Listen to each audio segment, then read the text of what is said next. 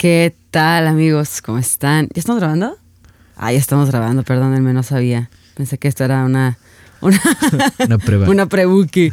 No sé, ¿Cómo están? Bienvenidos de nuevo a un episodio más de De Roto a Roto. Este es el episodio número 3 de la segunda temporada. Eso. Segunda temporada que ha tomado como que tiempito en arrancar. Sí. Por alguna razón no hemos podido y se nos ha complicado. Pues por muchas razones, ¿no? Muchas razones. Sí, a todos los que nos escuchan, como para dar una breve introducción al contexto histórico de Hechos Nuevos. Actualmente, pues estamos como en muchas cosas, eh, con planes para este proyecto. Mañana vamos a grabar un video de nuestro próximo sencillo y estamos muy contentos por eso. Estoy muy, muy, muy eh, emocionada. Se nota que estás muy emocionada. muy, muy, muy, muy, muy emocionada. Pero también estoy mormada, mira, no se me quita. Sí. Eh, bueno, a mí me operaron, me quitaron una muela hace como tres semanas. Me rasparon el hueso, no he podido abrir bien la boca para cantar apenas ahorita. Menos- cachetes de ardillita. Sí, luego para comer, eso es más importante. Sí. Bien difícil, no manches. Y luego tú, Isaac. Bueno, yo estoy en la universidad y me está matando porque si nos escuchan amigos que van a la universidad o que estuvieron, ustedes saben que finales es horrible. Ujú. Casi no duermes y así estoy yo este momento. Sí, es, es heavy, es heavy. Pero creo que estamos disfrutando esta etapa de la vida, ¿no? Estamos felices. sí.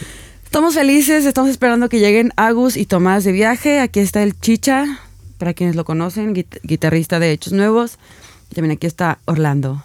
Y bueno, sin más, quiero mm, comenzar ya con este episodio sin antes olvidar decir que Alonso no nos pudo acompañar en esta ocasión. También él, como saben, eh, trabaja en, pues en su iglesia, está a cargo del grupo de jóvenes colectivo MJ. Alonso, te extrañamos un montón aquí, haces falta para que nos estés regañando y Sí, pues para que estés, pues aquí como que, Sí, in- sí. como de intermediario. La buena vibra. La buena vibra que tú siempre y la moda que siempre nos aportas. Te extrañamos, te dedicamos este episodio con el Cora. Y pues bueno, sin más, episodio número 3. Tres. Alguien más entre las llamas. Híjole. Vámonos, la verdad. Me robé el título de una canción de Hillsong. Creo que es válido. Ay, porque, bueno, la verdad me siento muy contenta de grabar este episodio y de poder estar platicando contigo, Isaac. Ay, a ver si no me pongo otra vez bien sensible. Tú date, yo sigo hablando.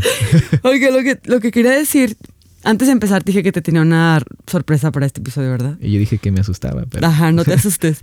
La sorpresa simplemente es a todos los que nos escuchan, quiero mm, públicamente reconocer y dar gracias a Dios por la vida de mi amigo Isaac. ya voy a llorar. Ay, me choco.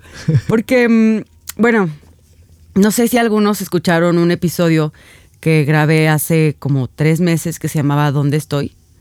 Fue un episodio que grabé estando como digamos en la cúspide del tiempo oscuro por el que he vivido este año.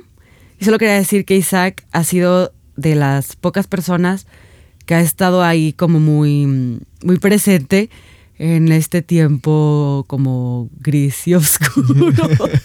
y verte, no sé, muchas, muchas gracias Isaac. Eh, no sé si ustedes sepan, bueno, lo he dicho antes, pero Isaac es de mis amigos más chicos, le llevo, básicamente te llevo ocho años, ¿no? Ocho años. Ocho años. Y el vato es de mis mejores, es de mis mejores amigos. O sea, aprendo mucho de él y de verdad estoy muy agradecida por tu vida, Isaac. Estoy muy Oh. agradecida porque estás conmigo, porque me apoyas, me escuchas, me regañas. Si me ves que estoy triste, me abrazas, a veces ni me tienes que preguntar nada, solamente te acercas y ya. Eh, yo sé que si lloro, lloras conmigo, si me río, te ríes más. Entonces, estoy muy agradecida con Dios por eso. Y este episodio es para un poquito hablar acerca de, de lo importante que es cuando pasamos por estos tiempos como difíciles y de crisis y así. Lo importante que es poder ver a Jesús en tus amigos y lo importante que es saber que en ese tiempo difícil no caminas solo, sino que hay alguien que está contigo. Justamente. y puedo decir lo mismo. Eh, de hecho, yo también el año pasado, en 2018, creo que fue mis años uh, más difíciles. Más difíciles y mis amigos, tanto Nea como Orlando, fueron parte vital de, de que yo, como si yo me pude haber eh, deprimido, pero como que me agarraron de la mano y me dijeron, vente, vamos a, vamos a trabajar. Y, wow, tengo mucho que agradecer y lo menos, lo menos que puedo hacer es dar eso de vuelta. Llorando aquí. Bueno, eso fue todo. Nos vemos al siguiente. Ah, es cierto. No, pues bueno, em, quiero platicarles poquito en este episodio que me fusilé el título de la canción de Hillsong. Alguien más entre las llamas. Em, la verdad, a veces no es nada fácil hablar de tiempos difíciles, tiempos oscuros, y creo que ya lo hemos mencionado muchísimas veces en el podcast, en la temporada pasada, en esta temporada y todo. Pero quiero como platicar contigo, Isaac. Que tú y yo estemos platicando y pues los que nos escuchan puedan aprender quizás esta charla. Pero definitivamente creo que al día de hoy, noviembre 23 de 2019, ni tú ni yo somos los mismos que éramos en primero de enero Hijo. 2019. Definitivamente no. Estamos hablando del mismo año, 11 meses después, no somos iguales. Definitivamente. Y la verdad agradezco muchísimo a Dios por eso, porque definitivamente en este año, a pesar de que, eh, lo- y lo digo sinceramente, pues sin ser acá víctima, eh, a pesar de que he pasado por mucho, mucho dolor y hay mucho dolor, dejémoslo, creo que he crecido demasiado y creo que era un dolor muy necesario por el cual Dios me quería, a lo mejor no que Dios me quisiera meter, pero que yo me metí y Dios dijo, bueno, pues vamos a, vamos a sacar lo mejor de aquí. Exacto. ¿no? Entonces, es hablar acerca de cómo en estos procesos de dolor y crisis, al final, porque siempre, o sea, cuando estás adentro dices, neta, ¿cuándo se acaba esto? Así dices, ya por favor, no aguanto más, quiero que esto se acabe. O sea, estás ahí y no ves para dónde, ni con quién, ni nada. Pero ya que vas saliendo, que es por ejemplo ahorita que yo hasta hablo y siento que hablo diferente, Ujú. si me escucho en episodios pasados era de, chale, esta mujer está bien amargada y bien enojada con todos. Pero no, la verdad estaba en momentos de mucha confusión y muchas preguntas. Y cuando te haces preguntas difíciles, como que te confrontas a ti mismo y te choqueas tanto con tus decisiones y con quién has sido toda tu vida, que llega un punto que dices, ¿y ahora quién soy? ¿Y ahora qué hago y todo? ¿no? Pero al final, ya cuando estás saliendo de todo, dices, no manches. O sea, ¿cuánto crecí? ¿Cuánto crecí? ¿Cuánto aprendí?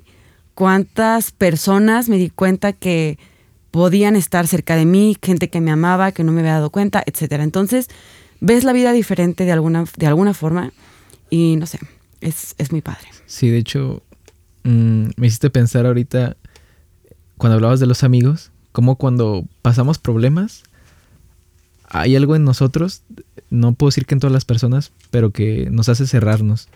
Y cuando te cierras, eh, algo en tu cabeza o en tu corazón te- se hace la idea de que no necesitas de la ayuda de los demás. Pongo un ejemplo. Hablaba con una persona hace como dos semanas y me, me contaba su situación que era muy, muy terrible, muy trágica. Ella eh, me contaba que sabía de la infide- infidelidad de su mamá hacia su papá desde que ella estaba en la secundaria y ahorita ella, ya tiene 21 años, está por cumplir 22. Y pues bueno, todo ese tiempo no ha dicho nada, no ha hablado nada. Entonces imaginémonos cómo su corazón está en este momento en el que ella me decía que eh, no podía sacarlo y que no, no lo sabía nadie y, y que me lo contara a mí fue como de. Eh, y me hizo pensar también en todo lo cómo ella está cerrada y luego como yo también en su momento en, sus- en mis problemas decidí así como cerrar mi corazón y sabes que no le voy a decir a nadie. Y eso solamente parecería como cliché, pero solo se puede llevar a través de un consejero o de los amigos más particularmente, ¿no? Simplemente contándoles, simplemente llorando con ellos, simplemente eh, haciéndote saber primero que definitivamente no vas a poder llevarlo solo. Y si me preguntas si yo cambié de, enero para acá, definitivamente sí, en darme cuenta que no estás solo y no tienes que llevarlo solo. No tienes que llevarlo solo y tienes amigos que sin duda van a estar ahí. Van a estar eso. ahí, exacto. También ayer yo salí con unas amigas y no sé, estuvimos juntas como cuatro horas. Y como una hora y media de la reunión fue en escuchar a una de mis amigas Órale. Que estaba pasando por un tiempo bien difícil, ¿no? Había terminado una relación de siete años, algo así. Entonces ella nos contaba que estaba yendo con un psicólogo y era como, "Ay, es raro y no sé qué. pero dos de las que estábamos en la mesa también llevamos este año yendo a terapia, entonces fue como, no manches, te entendemos perfectamente bien.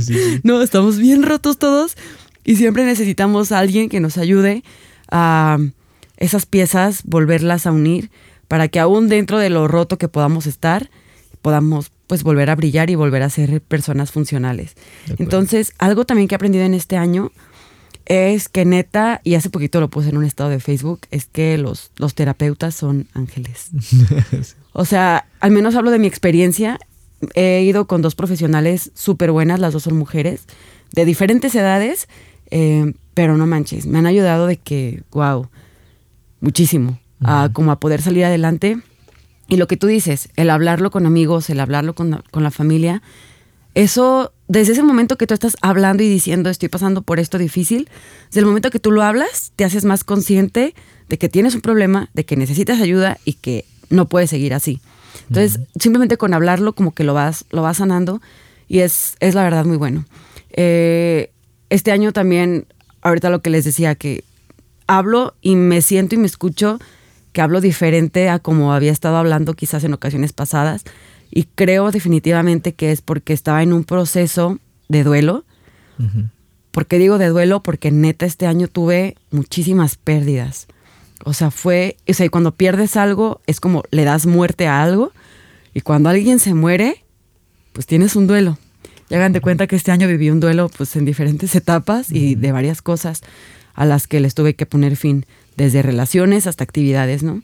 Entonces, hubo un tiempo en esta en estos meses de dolor en los que definitivamente cuando tienes dolor actúas de una forma muy reactiva y muy a la defensiva, como molesto, enojado, porque tienes temor a que algo te vuelva a herir. De acuerdo. Entonces estás como reactivo y a la defensiva y enojado y molesto y como que defendiéndote de todo y de todos, porque dices, no manches, no me la vuelven a hacer. Exacto. Te encierras eh, completamente. Yo a raíz de, igual del año pasado, me encerré terrible, terrible. Hubo como unos 7, 8 meses que no dije nada y bueno, tú sabes, eh, te conté muchas de mis cosas muy, muy personales hasta mucho tiempo después. Y ya fue como que caes en cuenta de, ah, no te pases, ¿cómo estabas pasando eso solo? sí, yo, Isaac, por favor. ¿Qué le contaste? Eh, y pues es negligencia a veces, a veces, a menos en mí, no en todos, porque no en todos, pero fue negligencia de mi parte, ese ego de decir, no, no, yo, yo puedo llevarlo solo. Y, te has hecho la idea siempre. Pero lo importante es eh, no cerrarte a, a, los amigos, no cerrarte en confianza a los demás. O sea, tienes que ser muy honesto contigo mismo primeramente y decir, estoy mal, estoy en duelo. Y como tú dices, me encantó lo que dijiste de, cuando estás diciéndole a alguien, automáticamente estás diciendo, no puedo solo no puedo solo ayudar. Exacto, exacto. No es como un, ay, te cuento para que me tengas lástima. No, es como te cuento porque neta necesito que alguien me escuche y alguien no me jale las orejas o me abrace o me diga todo va a estar bien. O sea, o que alguien simplemente me escuche. Punto. Escuchar. De hecho, te quería platicar de, bueno, estoy leyendo un libro. Bueno, lo acabo de terminar de leer, se llama La expulsión de lo distinto, de un filósofo y teólogo japonés, que se llama me imagino que se pronuncia Bayun Chulhan o una cosa así. Es lo mejor que puedo hacer. las monjas.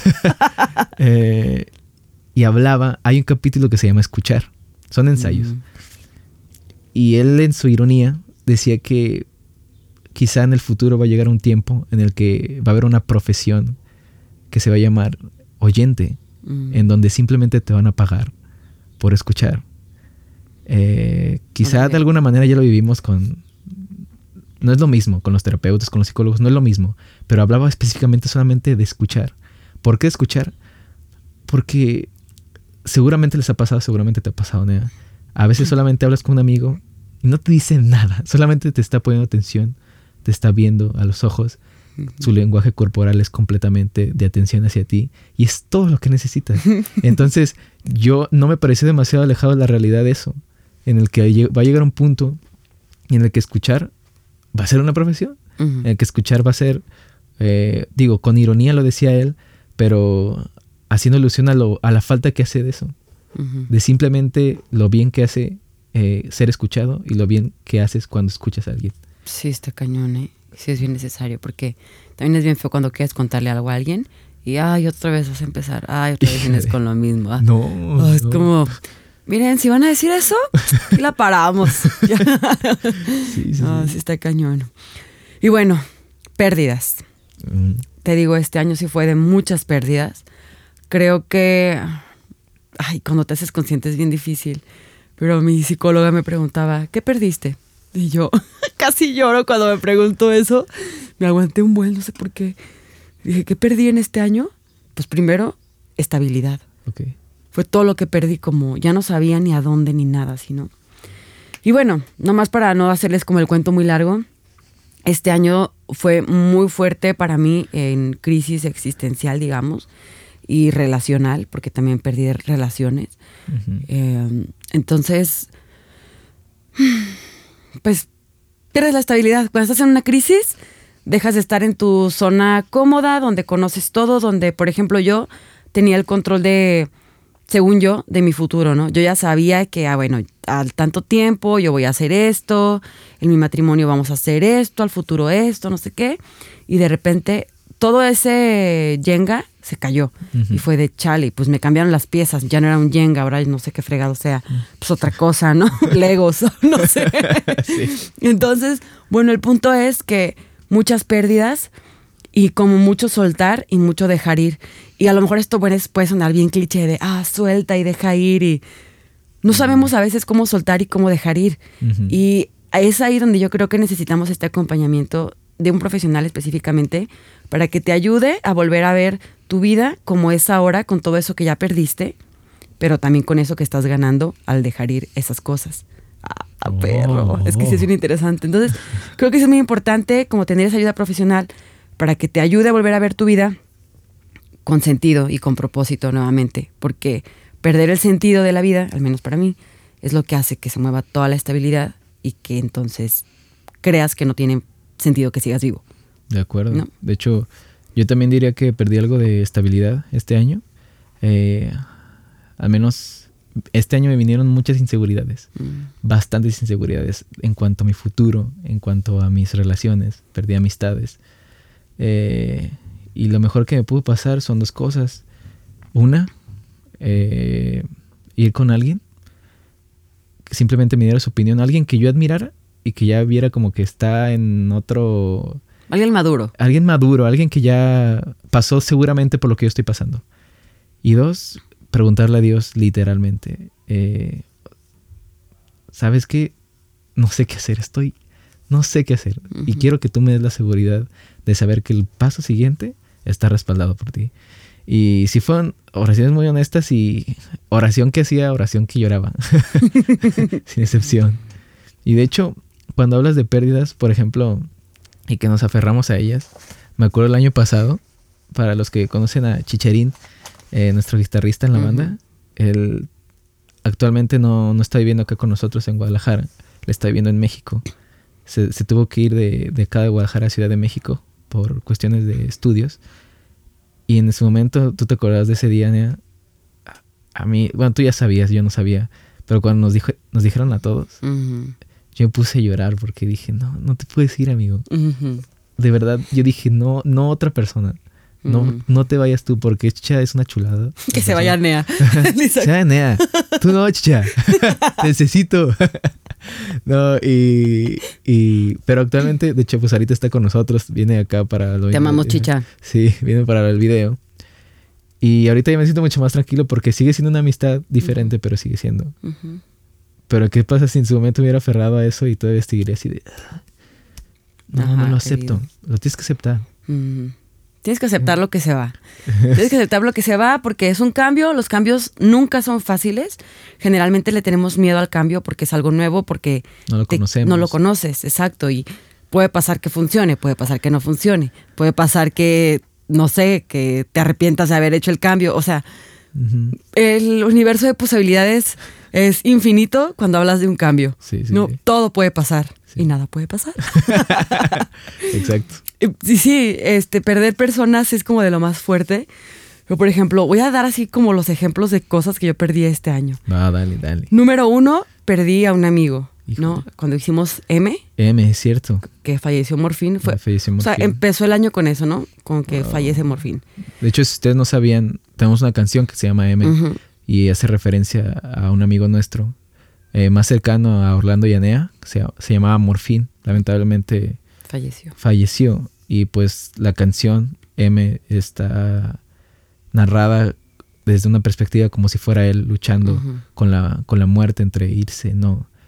Y bueno, si, si no la han escuchado, vayan y escúchala con ese sentido. Es muy... Ah, dolorosa. Muy dolorosa. Empezamos así el año, es cierto. Empezó, el año empezó con pérdida. Con pérdida. Así como que Dios dijo, ahí les va, este año van a crecer un buen y para crecer tienen que perder. Vámonos, pues que... No, pues uno, Morfín se fallece, es la primera pérdida. Al menos para mí, después, hace muchísimo tiempo que no perdí a alguien tan cercano así, en, forma de muerte. Número uno, eso. Número dos, mi hermano deja el proyecto. Mi hermano deja la banda. Para mí ese fue un golpe, fue del no manches, ya no voy a hacer hechos nuevos con mi hermano. Como, no sé, me dolió muchísimo. Neta, lloré un buen. Sí. Este, ah, fue difícil, fue súper difícil. Nunca es fácil que alguien se vaya y pues, a todos los que han sido parte de acá de la banda, los hemos querido muchísimo, los, queremos, un buen. los queremos un, buen. Sí, claro. entonces, mi hermano deja la banda, entonces ya es como, aunque sigue estando él aquí, es como ya te perdí como integrante de este proyecto, ya perdí esa convivencia de compartir contigo lo que estamos haciendo. Número tres, em, dejé la alabanza en la iglesia en la que estaba antes y después dejé el grupo de jóvenes de la iglesia, estábamos liderando una célula. Ya tenía la rutina de cada martes estar yendo a llevaban con dos años con la célula. Entonces fue dejar esa rutina de dos años y te encariñas de nuevo con las personas. Estás todo, cada semana, cada martes, pensando en un tema nuevo, en qué vas a enseñar, qué vas a ministrar a esos chavos. Entonces dejé eso. Luego dejo esa iglesia. Me voy de Centro Cristiano Amigos y me voy a Iglesia Radiante. Ese fue como otro cambio. Eh, luego, ah, no voy a entrar en detalle en esto, obvio, pero así durante todo este proceso, mi matrimonio, relación conyugal, se puede decir que la perdí, porque entramos en otro proceso bien difícil. Y fue como esa, esa relación que tuve de 2015 a 2019, se acabó. Se estaba muriendo y terminó por morirse. ¿No? Entonces, bueno, eso fue como otra pérdida, otro cambio en la vida. Es como el más fuerte de este año, yo creo. Y luego... Bueno, siguen casados nomás. Que ajá, exacto. Más que la relación es, metafórico. Es, ajá, Esto sí es metafórico. sí, te estás dando todo a nivel. Exacto. Solo cambió la relación matrimonial porque tenía que haber un cambio. Exacto. Entonces, eso. Y luego, eh, ¿qué otro cambio hubo? Ah, pues este año estuve en tres trabajos diferentes. Ah, no te pasa. O sea, estaba en un trabajo y todo bien. Y tuve la necesidad, o sea, porque yo sentía que me tenía que mover, busqué otro trabajo. Me cambio de trabajo, Dios me abre la puerta en un lugar súper chido, ambiente de trabajo increíble, compañeros de que no manches, los amé de que a la semana, eh, no sé, súper bien. Y luego me llega otra oferta que no se había concretado y me tengo que volver a, cambiar de trabajo. Yo estaba a ver Jesucristo. ¿Por qué me estás, o sea, por qué? Es como que cambio tras cambio tras cambio, digo, lo digo así rápido, pero fueron meses de transiciones, de estar aquí, de estar allá. Con Hechos Nuevos tuvimos la primera mitad del año como movida con eventos y esta última mitad ha estado más tranquila, hasta ahorita como que nos hemos empezado a mover más. Pero muchas cosas han tenido que cambiar, muchas cosas han tenido que ser diferentes y creo que la primer o la principal pérdida que he tenido en este tiempo es perder quien yo era, quien yo creí que yo era y entender que Dios me quería hacer crecer aún más, de ser todavía una niña a ya ser un adulto y a ser alguien que dependiera completamente de Él. A decir, ¿sabes qué? Eh, del medio de todo este caos, yo sigo siendo Dios. En medio de todo esto que estás pasando, que se puede ver oscuro, gris y turbulento, yo sigo estando contigo, tú sigues siendo llamada, tú sigues siendo amada. Y fue como, solo ya no quiero que sigas pensando como niña. Mm. Necesito que madures. Y yo, wow. Eso no lo sabía, ¿eh? eso no me había mm, dicho. No, es que te das cuenta después. porque cuando estás en el, en el proceso de. Cuando estás en el proceso de de que todo es feo y todo es horrible, que neta no le ves sentido, pues no entiendes, no ves, no ves lo que Dios quiere hacer, solamente ves que te estás destruyendo y que te quieres hundir y que quieres desaparecer de la tierra porque no le ves sentido a nada. Y bueno, está cañón. De hecho, eh, lo- seguramente lo que pasaste fueron muchas pruebas. Y si pues nos vamos a la Biblia, eh, sabemos que las pruebas provienen de Dios. Y así como proviene de Dios, estas son para enriquecer nuestra relación con Él y enriquecer nuestro, nuestro andar eh, espiritual, nuestro andar cristiano, ¿no? Y así como provienen de Dios, Dios nos, nos da esas herramientas para nosotros sobrellevarlas. En este caso, un aprendizaje muy concreto de tu parte de, de- tienes que madurar, de- tienes que dejar de pensar como niña. Y eso es... oh, es- oh, Es fuerte, es pero, suerte, es suerte. pero y también fue como un proceso de seguir sanando. Sí. Y ahorita voy a, voy a entrar un poquito más a ese proceso. Creo que en este punto es importante mencionar que de verdad todo el dolor y el sufrimiento, si tú quieres, Dios lo convierte en arte. ¿Y por qué lo digo? Porque ya los que nos escuchan se van a dar cuenta cuando escuchan la nueva música de Hechos Nuevos. Muy diferente. Está muy diferente, creo que está mucho más madura, pensada, etcétera. Pero personalmente, hablando en la composición y escritura de, de las letras, eh, se pueden dar cuenta que lo que está, lo que se dice, refleja completamente lo que yo estaba viviendo. O Sí. sea, era como, desde que empezamos la primera canción, llega Chicha con una idea súper chida en la música, y empezamos a escribir y empezamos a hacerla, y fue como, chale, o sea, te pones a, a escribir de lo que estás pasando. Y sí, fue un año de experimentar por primera vez, al menos consciente, mucha ansiedad también. Había días, o sea, hubo una vez que nunca se me va a olvidar. Era la tarde, como 6, 7, eh, domingo. Orlando ya estaba dormido. Y yo estaba abajo, tenemos un estudio, estaba abajo yo, queriendo orar, queriendo escribir, queriendo algo. Sentí una desesperación, no podía estar en mi casa. O sea, sentía que me estaba volviendo loca de estar conmigo. O sea, Ok. y Orlando estaba ahí, pero yo estaba loca, estaba de, no puedo más estar aquí. Me salí, pasé al, pasé al perro y todo. No pude, o sea, agarré el carro y me fui a casa de, de mis abuelitos con mi hermana. Sí. Llegué, vi a mi hermana, le dije, neta, vengo porque no puedo estar conmigo, no puedo estar en la casa. Y me dice, ¿te puedo abrazar? Y yo, sí. No. Me, me abraza y ahí me, me quebré, ¿no? Y así de, no sé qué pasa. Híjole. Y es algo muy fuerte porque de verdad no te das cuenta, o sea, no te das cuenta qué es lo que te está llevando a estar así. Parecía todo estar tranquilo, o sea, Orlando estaba dormido, Ajá. era domingo, era- o sea, y era como que yo no encontraba mi lugar, era como, sentía que me estorbaba estar. Me estorbaba sentir el aire, me estorbaba el espacio, me estorbaba todo. Me estorbaba yo. No sé. era Sí, como- principalmente. pero- Ay, no, no, era como que todo te estorba. Pero bueno, de todos estos tiempos, eh, al final te das cuenta que terminas escribiendo cosas bien profundas, Sí. termina, o si pintas, o si lo que sea que hagas, compones. Al final es un reflejo de quién tú eres. Y al final, yo siento que, yo creo que todo eso es una obra de arte, que al exponérsela a alguien más, ese alguien más puede admirar esa obra de arte o identificarse o querer salir también adelante. De hecho, hablamos antes de, empezar el, pos- el podcast, el Podcast. sobre lo negativo también. Y podemos decir que estás pasando por un momento negativo, pero en el mismo libro que les comentaba, hay una parte que dice que la negatividad es vivi- vivificante. Te hace caer en cuenta de que estás vivo y que en tu caso tienes un problema contigo mismo, un problema con los demás, que te lleva así como a, a otro grado de realidad.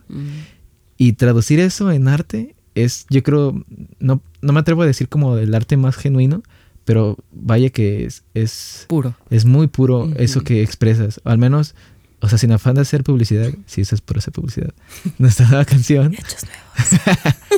eh, como tú dices, refleja mucho lo que estás pasando. Y a mí me encanta porque probablemente, es muy probable que nuestras letras no van a ser, o al- en esta canción definitivamente no, una letra que cantarías en el coro en tu iglesia. sí. Eh, la verdad no. Pero eh, no estamos muy interesados en eso, para ser francos. Y, pero sí, la música como pretexto para que sea un aliciente para nuestro corazón que si nos ayuda a atravesar un momento difícil, pues adelante. Así como hay gente que se, se siente muy bien a través de la escritura, de la lectura. Hay gente como nosotros que también nos sentimos muy bien a través de hacer música Ujú. y de escribir canciones que nos ayudan, que cuando las cantamos, en tu caso, Nea, es wow. Y las escuchas y dices, ah, yo estaba pasando por eso en ese momento. Ay, y, ¿cómo aquí fue? y aquí después te ríes, ¿no? Dices, no, manches". No, no, yo creo que sí es como después decir, ¿cómo, cómo sobreviví a esto? O sea, sí es algo que yo me he preguntado muchas veces, porque en toda esta crisis, hasta quise dejar la banda. O sea, me acuerdo que yo hablé con Orlando y le dije, ¿sabes qué? Neta, Estuvo fuerte, amigo, estuvo fuerte. estuvo fuerte. Le dije, ¿sabes qué, Orly? Neta, ustedes sigan adelante. Yo ya no. O sea, así de mal cuando Hechos Nuevos es mi bebé, ¿sabes? Hechos Nuevos es lo que he respirado, comido, cenado, vivido desde el 2011 que Dios empezó a poner como este sueño. Y ahora que es, o sea, ahora es lo más perro que he experimentado porque están ustedes. Y el decir, "Voy a- tengo que soltar esto, fue como, aso, fue, fue fuerte.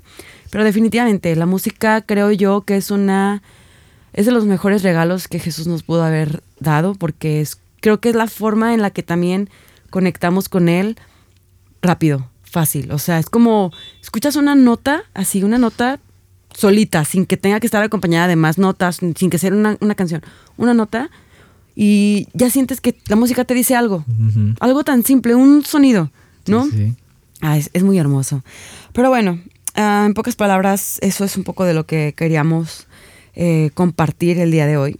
Y aprovechar también este espacio para hablar poquito de lo que hemos leído también durante este, este año, en estos meses, que también de verdad, los que nos escuchan, qué padre que escuchen podcast, pero también si pueden invertir en leer, de verdad, lo recomendamos muchísimo Sí. eh, abran su mente a nuevos mundos y a, y a personas que han dedicado su vida a escribir y escriben cosas que dices, wow, eh, qué grandes enseñanzas te puede dejar un libro, ¿no? Un capítulo, un lo que sea.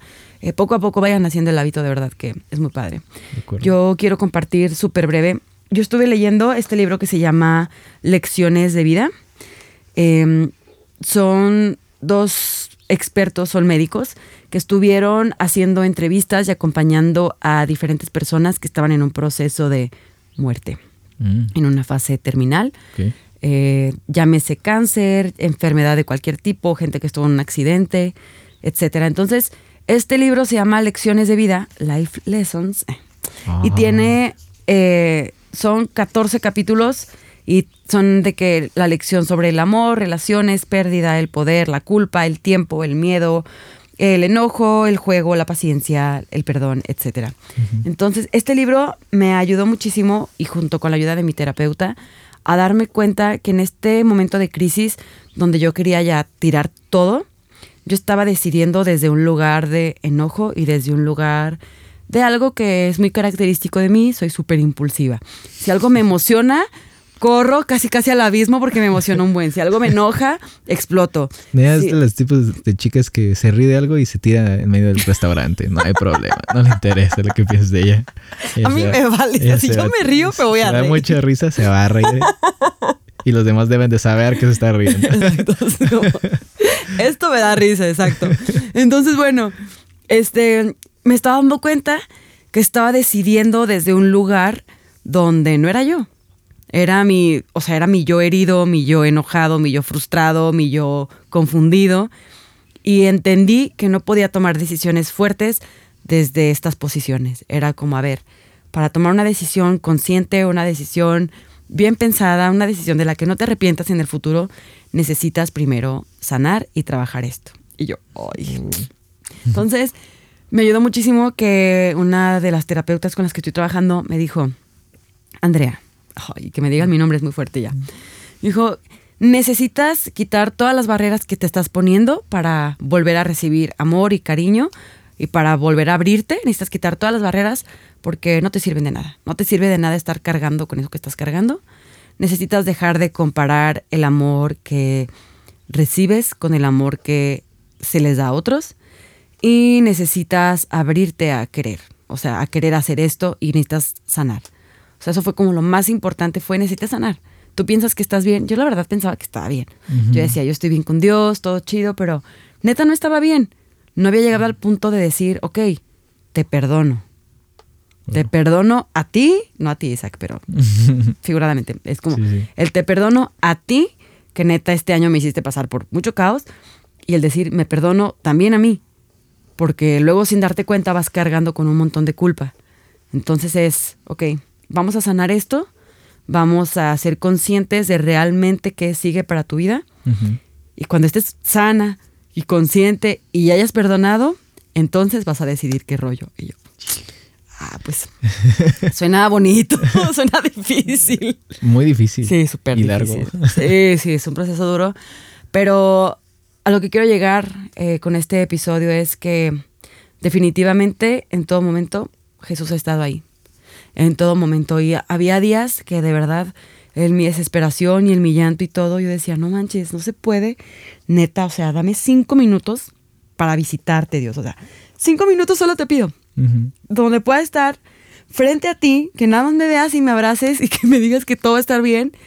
Y había veces que me daban ganas que, que solo Dios me dijera, haz esto, esto y esto y ya, yo arre. Lo que sea que tú me digas, que, exacto, como tú me digas que lo tengo que hacer, pero ya dime. Como que me costaba trabajo estar en medio del punto donde yo tenía que tomar las decisiones y yo tenía que hacerme responsable de mi vida y de tomar las riendas de decir, esto soy, esto quiero y en esto creo. Su. Entonces, ay, no, sí, me daban ganas de decir, Dios, te quiero tener enfrente y verte y que me veas y me digas, Andrea, esto, esto sigue en tu vida. Pero pues eso hubiera sido bien fácil, pero me daban un buen de ganas, pues. Solo lo comparto. Sí, sí, sí. Ok, y ya para no hacer ya el cuento más largo, solo quiero compartir algo ah, súper rápido de, de este libro que les digo que estaba leyendo, de Lecciones de Vida. Eh, la lección que más me impactó fue la lección de la pérdida, justo por todo lo que ya les compartí. Como perder te enseña muchísimo. Y eh, esto es algo que, no sé, quizás alguien lo necesite escuchar. A mí lo resalté porque lo necesitaba. Perdón, Lolita Yala. Ahorita ya. Universales. Ah, Ya sé. Dice, a veces cuando una relación termina, aprendemos quiénes somos nosotros. No en relación a otra gente, pero en relación a nosotros mismos. O sea, cuando una relación termina, aprendes quién tú eres en relación a ti mismo, porque de verdad es bien fácil en la vida perderte y al final no saber ni quién eres. Y piensas que una relación está mal porque la relación es la que está mal. Y no, llega un punto en que ya no te conociste, ya no sabes ni qué. Entonces, con esta breve frase, solamente los invito a atreverse a perderse. Quienes creen que son, es como no se aferren a quienes son ahorita. O sea, aférrense a quienes Dios quiere que ustedes sean, a quien Dios quiere que ustedes se conviertan y no le tengan miedo a perderse para ser encontrados en Él las veces que sea necesario. No pudiste haber dicho mejor. sí, de hecho, drop the mic. Eh, igual, si pudiera concluir con algo, es que de alguna manera donde más he sentido que soy yo, viene precedido de una pérdida, de una pérdida. Cuando perdí muchas amistades que no me hacían bien, que eran amistades, esas populares amistades tóxicas, tanto yo como de la otra persona, eh, te das cuenta de cuántas cosas has aceptado, de las que no estabas de acuerdo, o de las que no era tu convicción y las aceptaste, eh, hablando de amistades o de eh, hábitos que aceptaste, ideología que aceptaste, filosofías que aceptaste y que al final no, era, no eran lo que tú eres. Entonces después de esas pérdidas, que es la pérdida más grande que considero, considero yo, que es perderte a ti mismo, Mm. es que Por viene, dos. viene algo mejor, eh, eh, sin duda. Y, y me gustaría concluir con algo que Orlando, eh, nuestro amigo Orlando, nos dijo mucho estos momentos que hemos estado pasando difíciles. Dijo que Dios nos está llevando por esto también para que pasemos a un siguiente nivel. Y seguramente este 2020 va a venir también con sus cosas. Con sus cosas. Este 2017, 2019, perdón. ¿Qué? Eh, Sí, 2019 aprendimos muchísimo. Creo que en 2020 es como, va a ser mucho más de aplicar eso que hemos aprendido. Eh, no sé, no sé, pero sí piérdanse, piérdanse, tengan ese coraje de decir, eh, ¿sabes qué? No estoy bien. Porque necesitas mucho coraje, mucha valentía para aceptarlo. No es nada fácil aceptarlo. Pero también la dependencia completamente de Dios, de decir, bueno, ¿de qué a dónde? Y sí, creo que tiene que ser así. No está mal perderse, es necesario. Es necesario, bien lo dices. Y bueno, ¿vas a compartir algo de eso o ya no? Bueno, sí, rapidito, les cuento del libro que estoy leyendo o que ya terminé de leer. No es un libro como tal eh, cristiano, eh, se llama La expulsión de lo, de lo distinto. Es de un filósofo teólogo, pero sobre todo ensayista, que se llama Bayan Chu Han. Sí, yo creo que sí se pronuncia. eh, básicamente habla, habla sobre una situación contemporánea, posmoderna, eh, neoliberal, que se habla así como del consumo actualmente, por ejemplo, de las redes sociales, sobre la situación política. En general, es muy general, no se sitúa en un espacio en específico. Desde ahí saqué lo que comentaba al principio de un capítulo que se llamaba Escuchar. Eh, y hay, muchos capítulos muy, muy interesantes. Pero lo que hay un, hay algo que si pudiera concluir de este libro, que parecería mucho sobre la doctrina cristiana o mucho lo que enseñó Jesús, que yo siento que este, este men pudo transmitir, es que, y lo hablamos del principio, lo resume en esta frase, dice, el otro es constitutivo de un yo estable. El otro es constitutivo de un yo estable. Habla de cómo en una sociedad actual, donde parecería que todo está conectado en la hipercomunicación, en las redes sociales, comunicarse ya es hiper fácil, muy fácil, pero al mismo tiempo ya no tiene el mismo efecto que tenía antes el cara a cara. Estás frente a una pantalla. Como ahorita. Como, ahorita. Eh, es fácil ejercer una opinión, es fácil eh, hoy en día estar en desacuerdo y tirar hate en redes y demás. Pero la verdad es que muchas personas están solos, están solas detrás de esa pantalla, y me incluyo. Y ahí es cuando dices, el otro es constitutivo de, de mi yo estable. Es decir, yo no puedo estar bien solamente conmigo mismo, necesito de los demás, necesito de relaciones para, eh, para sentirme también suficiente y más en concreto necesito de Dios para sentirme, si yo podría como aterrizar también algo más bíblico necesito de Dios para un yo estable, que es lo primordial, lo primordial. Así que parte de perderte es entender que no puedes solo y parte de, perder, de perderte es ir con el otro para ayudarle y para ayudarte también. Y pues sí, ahí está. ¿Qué es eso? Qué perrón, qué perrón. Léenlo, la verdad. Eh, miren, yo soy bien franco, no me gustan mucho los libros cristianos actualmente, son muy de autoayuda, la verdad tengo así como, se me viene a la mente autores y pastores que como que me llaman mucha atención, como Gabriel Chacón, Nicolás Panoto, Gabriel Salcedo también en su momento. Eh, hay un men que se llama, bueno, ahorita no sé, no, he escuchado lo nuevo, no he leído lo nuevo, pero Daniel Osuna también es uno, eh, obviamente Luis, teólogos, también, pero hay otros que digo, ay, ya, esto es como de muy cliché. Entonces, como que busco otros textos y también puedes aprender, pero hay que empatarlos con la Biblia también, hay que ser cuidadosos. Exacto. Muy cuidadosos. Muy cuidadosos porque ahorita no todo el que me diga Señor, Señor. Eh, ah, sí, sí. Sí, tengan cuidado. Bastante, pero atrévanse a leer. Lean, por favor. Sí. Por favor, lean. Es el nuevo eslogan de, de Roto a Roto. por favor, lean. Oigan, y pues ya para finalizar, eh, está este verso en la Biblia que eh, todos conocemos y estoy segura, o si nunca lo has escuchado, ahorita lo vas a escuchar. Pero me hizo mucho clic y hoy, o sea, clic y hoy a la mañana que me desperté dije, no manches, no me acordaba de este versículo y ahorita me hizo mucho sentido. Que es, cuando atravieses las aguas, yo estaré contigo. Cuando cruces los ríos, no te ahogarás. Cuando tengas que atravesar por fuego, no te quemarás, las llamas no arderán en ti. Y este versículo me hace pensar que en realidad esto de que cuando atravesemos por fuego no nos vamos a quemar, aunque sintamos que nos estamos quemando y que nos estamos muriendo, el fuego termina por destruirte y por pulverizarte y todo. Pero creo que nosotros, estando en una posición de hijos, en una posición en la que sabemos que Jesús nos ha hecho salvos, creo que somos inmunes al fuego en el sentido de que el fuego no nos puede tocar para destruirnos, sino como en la Biblia se expresa, cuando el fuego pasa por un diamante, lo que sea, lo perfecciona, lo hace más brillante, le quita las impurezas.